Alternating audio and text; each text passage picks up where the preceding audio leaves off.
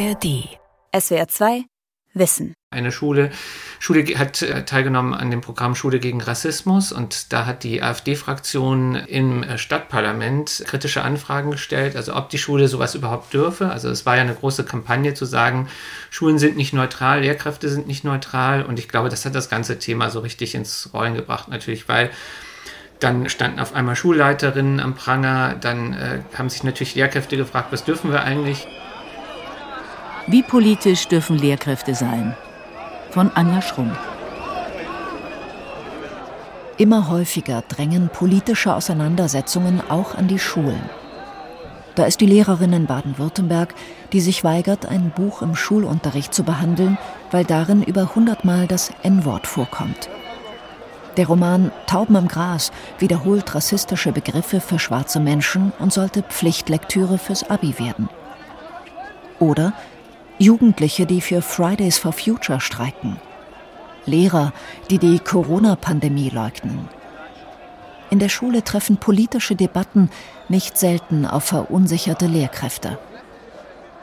Das ist eben der Fall, den ich immer in den Klausuren stelle. Also der ist so geframed, dass es eine, eine Gruppe von Schülern gibt, die halt rechtsradikale Äußerungen tätigt und eine, eine Pädagogin möchte halt hier Flagge zeigen und trägt deswegen ganz bewusst eben in dieser, in dieser Klasse halt auch diesen Button.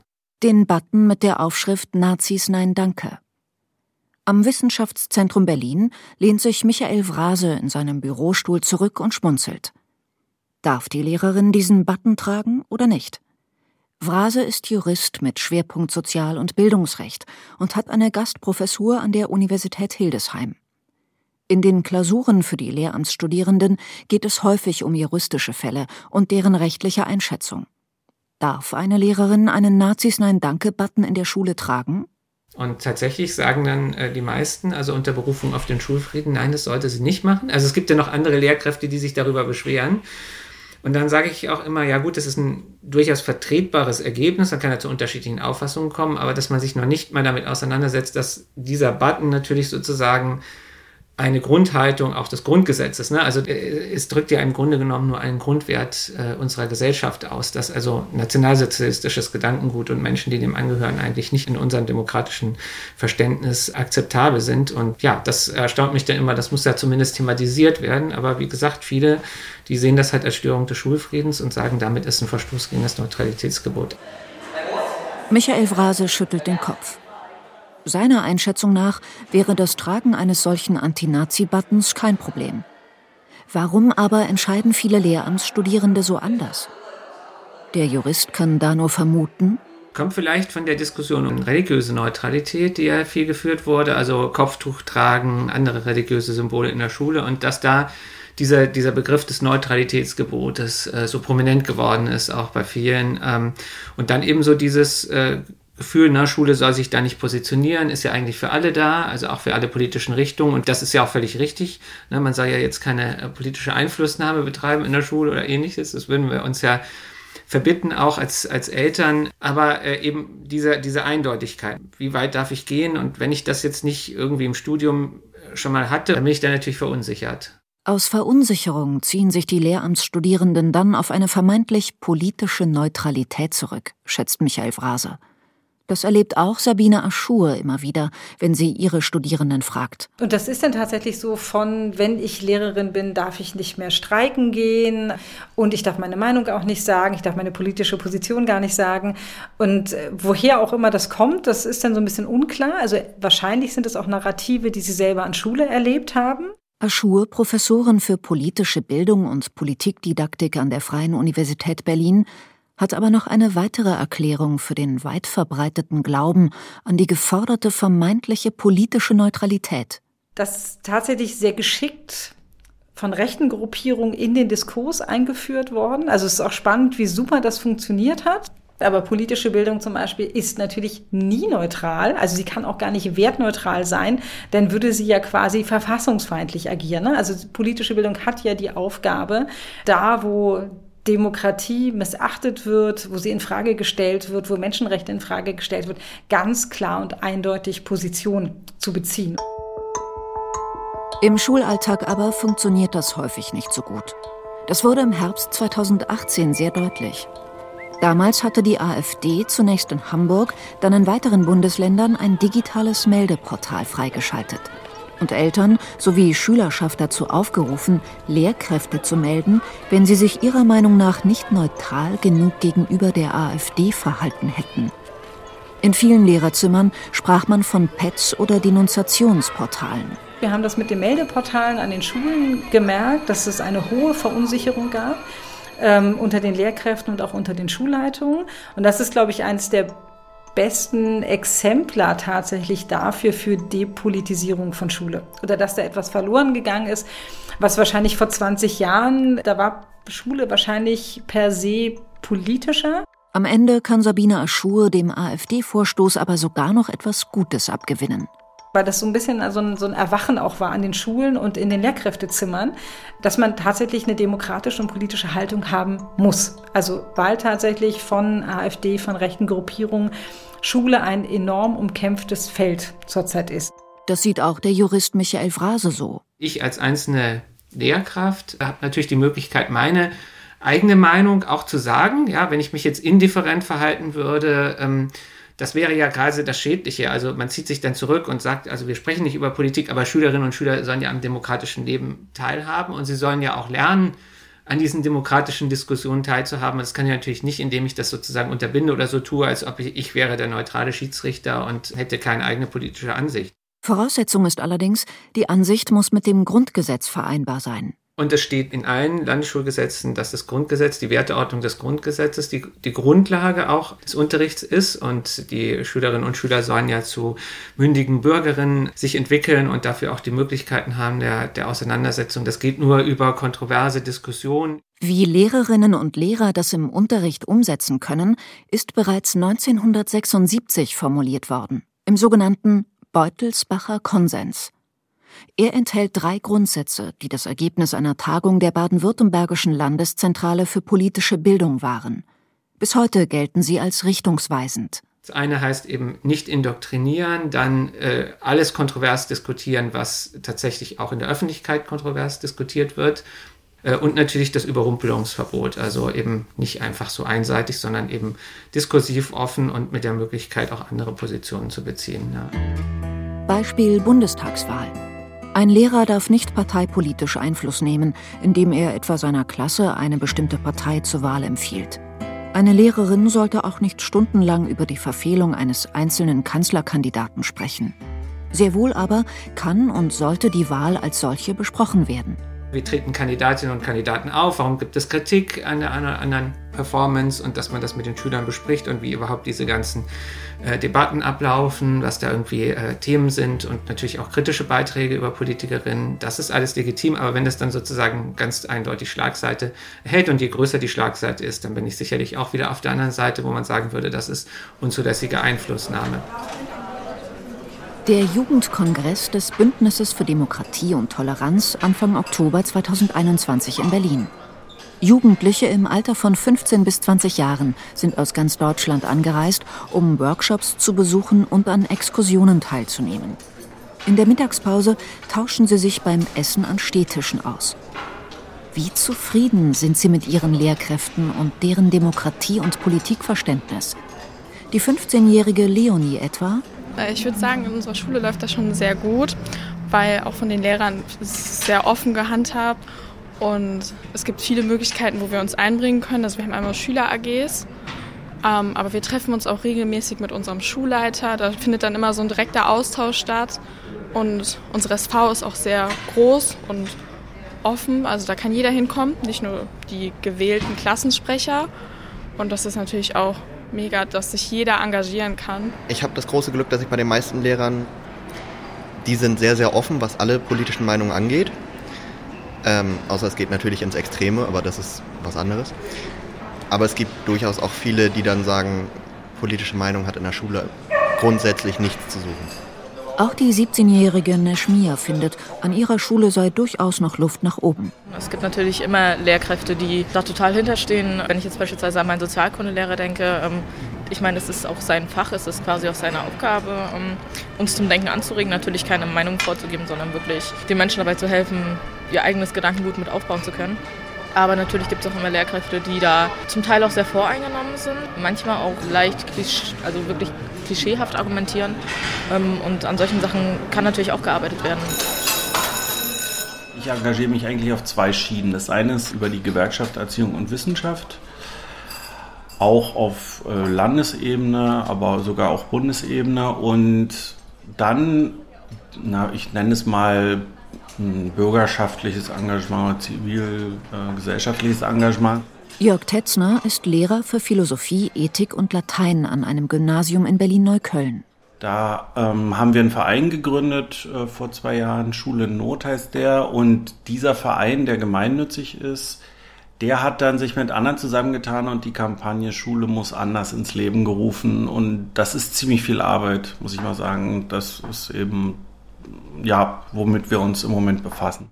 Schule in Not hat eine Kampagne ins Leben gerufen, um mit einem Bürgerentscheid eine Rekommunalisierung der Schulreinigung in Neukölln voranzutreiben. Hintergrund sind die zum Teil katastrophalen Zustände in puncto Hygiene und Sauberkeit an Berliner Schulen. Außerdem ist Jörg Tetzner in der Arbeitsgemeinschaft Frieden der GEW aktiv und spricht sich gegen Bundeswehrwerbung an Schulen aus oder auch gegen die Besuche sogenannter Jugendoffiziere.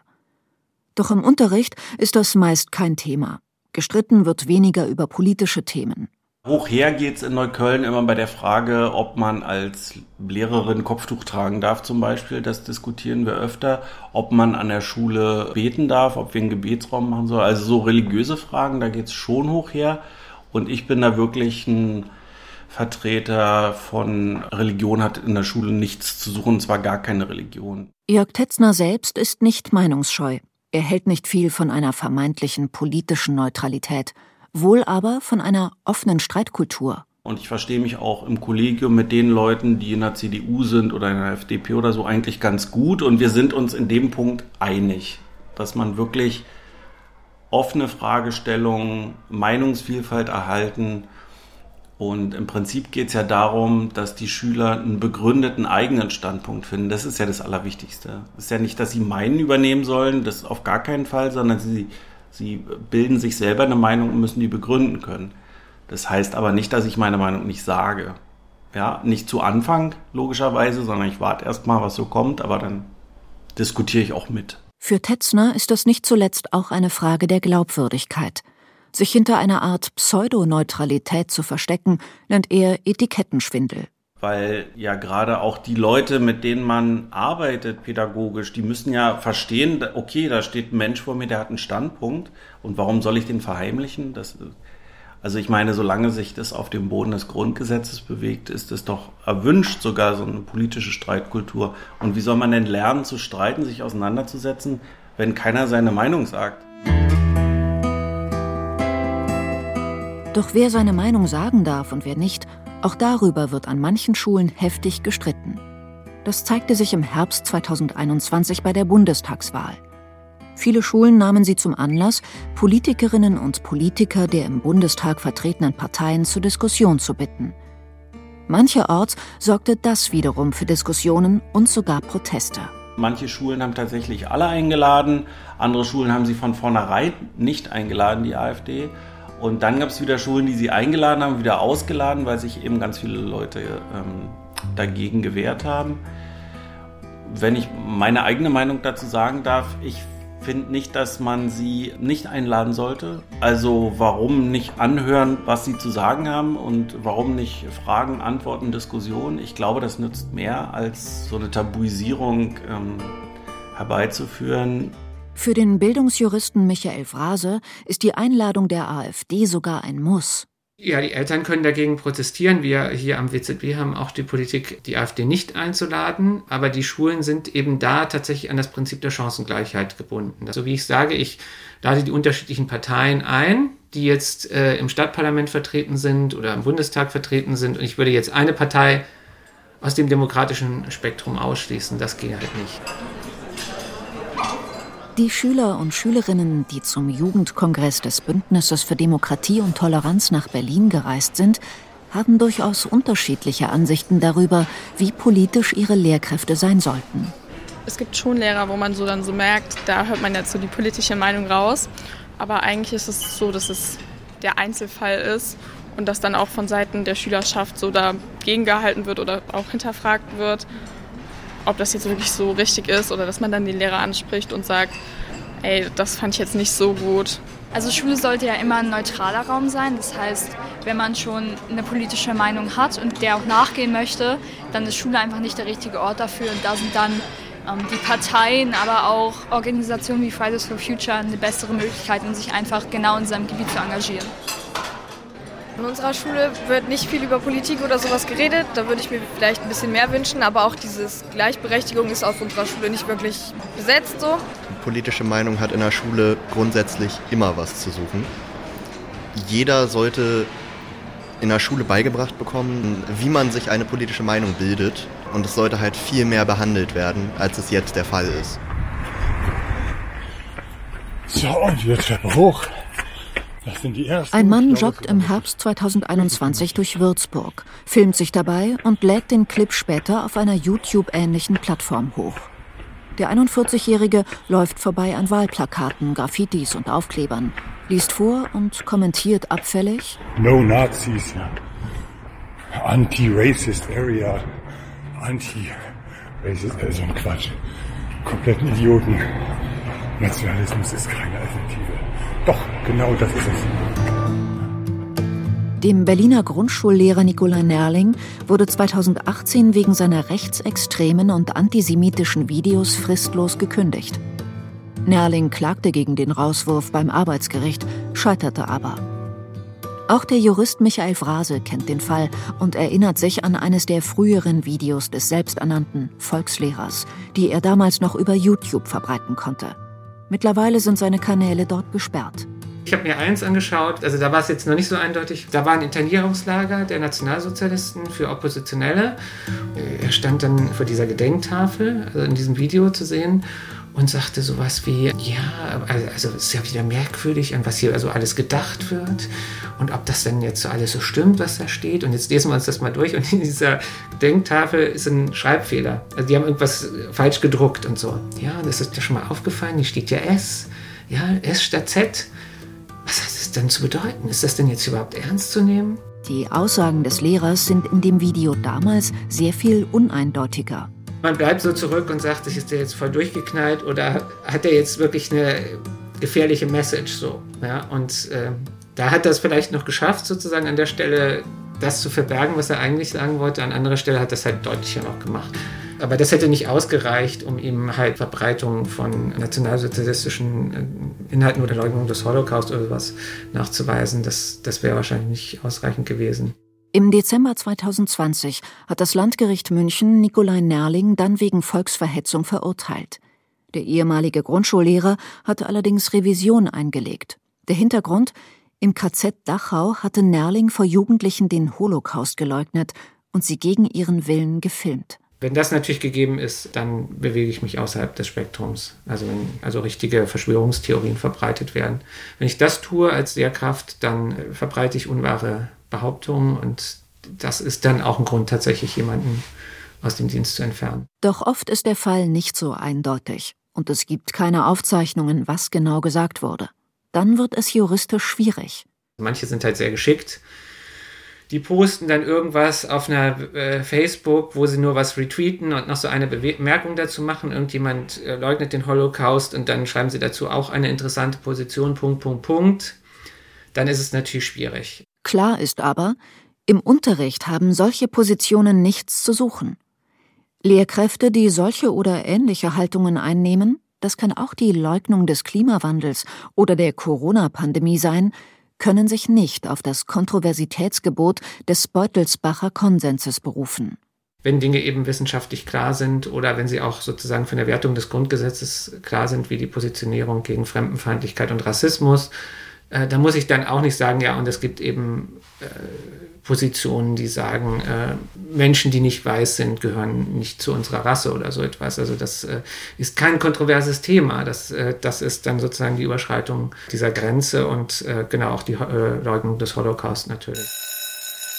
Widerstand gegen rechts sollte aufgrund tatsächlicher Handlungen und aus der Gesellschaft heraus erfolgen, da denke ich tatsächlich, ist die Gesellschaft gefragt, da sind Eltern und Schüler gefragt Und nichts würde dagegen ein so gutes Bollwerk bilden wie eine politisierte Schule und der Mut zu politischer Äußerung tatsächlich in der Schule. Sagt Michael Czaskozzi, Realschullehrer für Geschichte und Deutsch in Heidelberg. Ihm hatte sein politisches Engagement zunächst ein Berufsverbot eingebracht. Meine Mentorin kam dann nach einem Unterrichtsbesuch auf mich zu und sagte, sie ähm, hätte den Auftrag gekriegt vom Regierungspräsidium, sich an der Schule umzuhören, ob das auch alles in Ordnung wäre.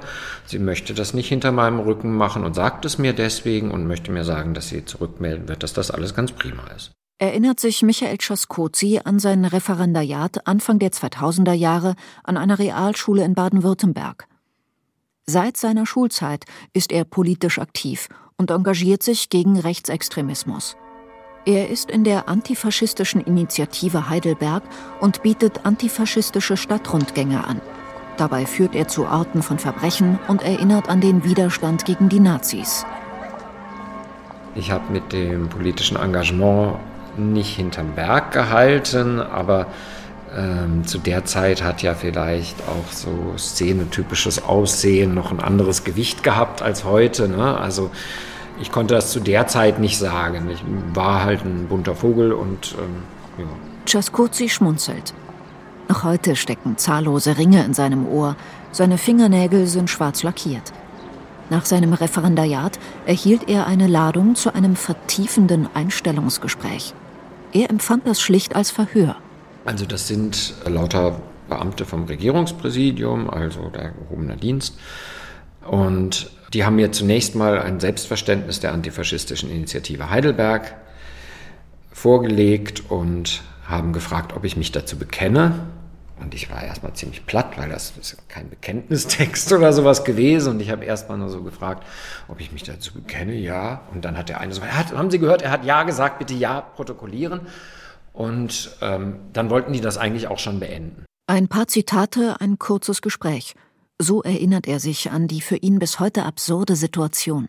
Und dann war das das. Das war in meinem Fall anders als in vielen Fällen in den 70er Jahren kein Stunden- oder manchmal sogar tagelanges Verhör, sondern das war im Grunde ein Abhaken. Die hatten ihre Vorgaben und haben das abgehakt und damit war es das.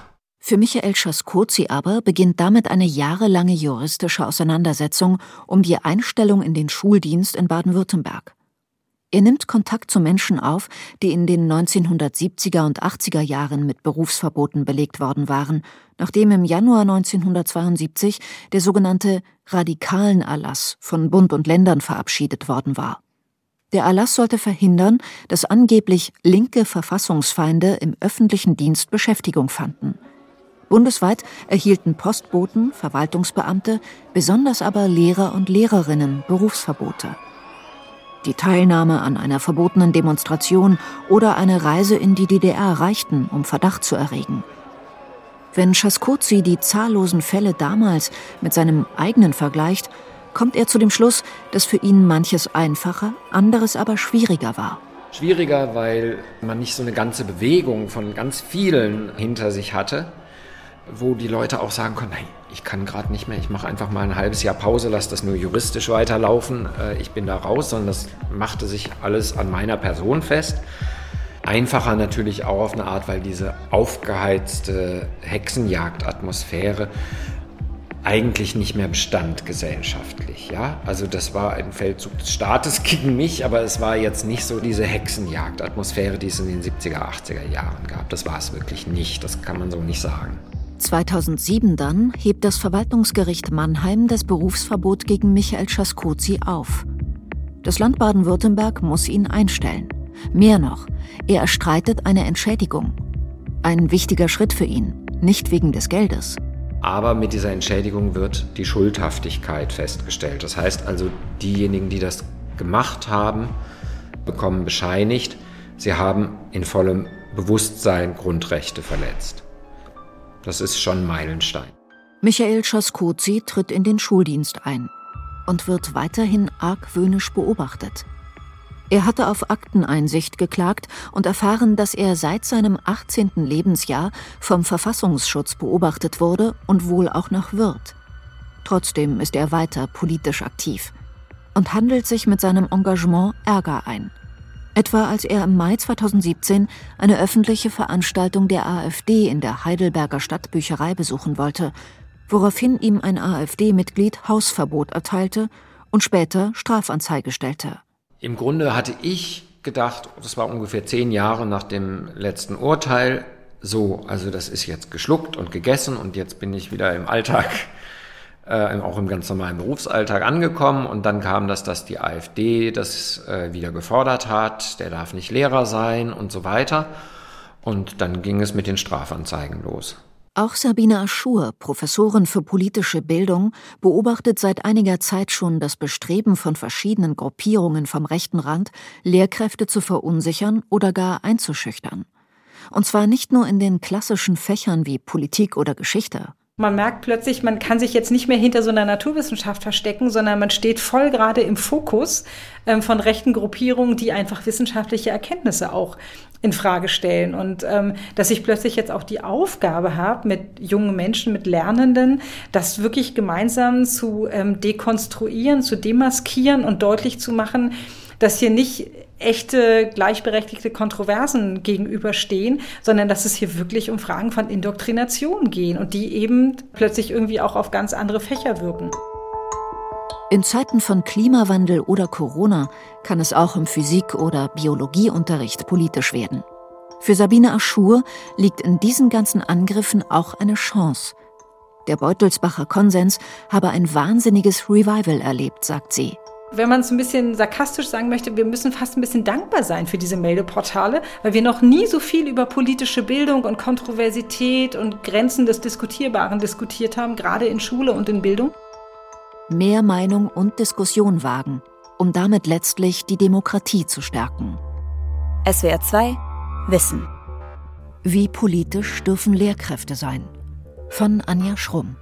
Sprecherin Marit Bayer. Regie Günter Maurer. Redaktion Vera Kern.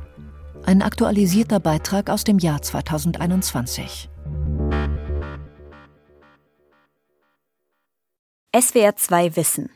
Manuskripte und weiterführende Informationen zu unserem Podcast und den einzelnen Folgen gibt es unter swr2wissen.de.